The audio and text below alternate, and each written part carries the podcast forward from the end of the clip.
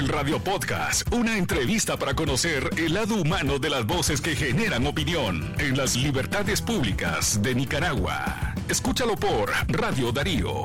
El Radio Podcast. Hoy conversamos con Olga Valle. Ella es una activista de eh, la organización Urnas Abiertas, la que sigue muy, muy de cerca eh, las anomalías que se están registrando con los procesos electorales que eh, cada vez más gente califica como ilegítimos, pero además también como fraudulentos. De eso vamos a hablar con Olga Valle. Ni información pública ni participación ciudadana es lo que revela el estudio que acabamos de publicar desde Urnas Abiertas, en donde analizamos la gestión municipal desde una mirada ciudadana. La politización del Frente Sandinista en la gestión de las alcaldías se ha traducido en la disminución de la calidad de vida de las y los nicaragüenses. En el marco de las próximas elecciones municipales del 6 de noviembre, desde Urnas Abiertas construimos un índice de desarrollo local y un índice de transparencia municipal basados en la percepción de la ciudadanía en todo el territorio nacional. La población calificó el desarrollo local con una puntuación de 1.9 sobre 5, categorizando como incipiente la gestión de los gobiernos municipales.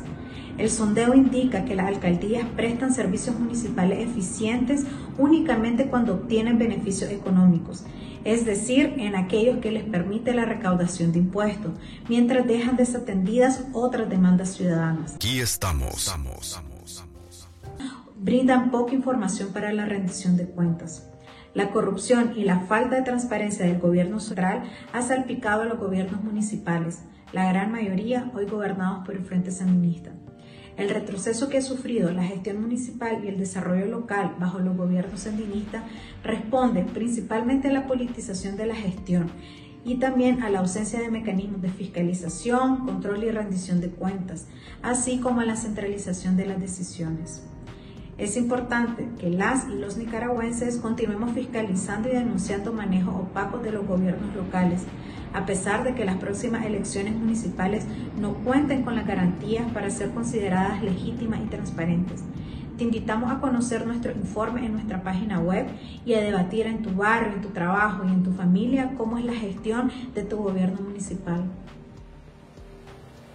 Mientras la gestión municipal sencillamente pierde efectividad en Nicaragua, se preparan para reelegirse en los municipios eh, del país alcaldes sandinistas, quienes eh, no han sido movidos de sus cargos en la mayoría a pesar de la ineficiencia y la falta de desarrollo en sus localidades. Ivania Álvarez considera que el Consejo Supremo Electoral es una ficha clave para perpetuarlos en sus cargos a pesar de que sus localidades sencillamente siguen en el atraso.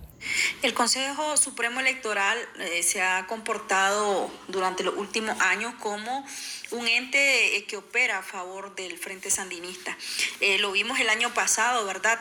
utilizaron el tema del COVID, los permisos de policía y demás para la reducción de campaña. Este año ya estaba en el calendario electoral estipulado apenas veinte y pico de días de campaña.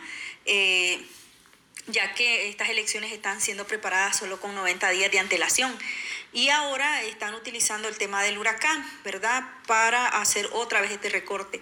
Definitivamente hay una política eh, de acallar cualquier eh, tema que no sea relacionado a la propaganda del frente. Eh, el frente se ha mantenido en campaña permanente. Nosotros hemos, desde urnas abiertas, hemos contabilizado las actividades del frente mes a mes. a partir de junio empiezan todos los fines de semana las caminatas, las dianas, eh, festividades deportivas que son totalmente propagandísticas, no han parado a la fecha, al contrario, han aumentado, eh, ya que están sumando a los jóvenes, a los estudiantes, con el tema eh, de la celebración de la patria y ahora de la celebración del Día de la Raza, etcétera. Hay más bien una suma de actores que ya antes los mirábamos, pero eh, que como es la promotoría, la Juventud Sandinista, pero que ahora también se va a las instituciones a través del Ministerio de Educación y tal vez del Ministerio de Salud. Entonces, esto pues es una claridad de que el único que puede estar en campaña es el Frente Sandinista, el único que tiene derecho a campaña todos los días, todos los fines de semana y con recursos del Estado es el Frente Sandinista. Y aunque estos partidos son colaboracionistas, si nos fijamos bien, ellos no objetaron esta medida, simplemente obedecen, ¿verdad? Porque están clarísimos que lo único que van a hacer con estas elecciones es acompañar el fraude, acompañar eh, las aberraciones jurídicas que han hecho a través de la ley electoral para eh, que el frente se consolide en cada uno de los municipios del país. Entonces eh, es algo, digamos, que ya es bastante común, es una dinámica eh, solamente de seguimiento, lo que está haciendo el Consejo Supremo Electoral, de una dinámica que viene ya de hace varios años, pero que se consolidó el año pasado con las elecciones y este año también. Radio Podcast, una entrevista para conocer el lado humano de las voces que generan opinión en las libertades públicas de Nicaragua. Escúchalo por Radio Darío, el Radio Podcast.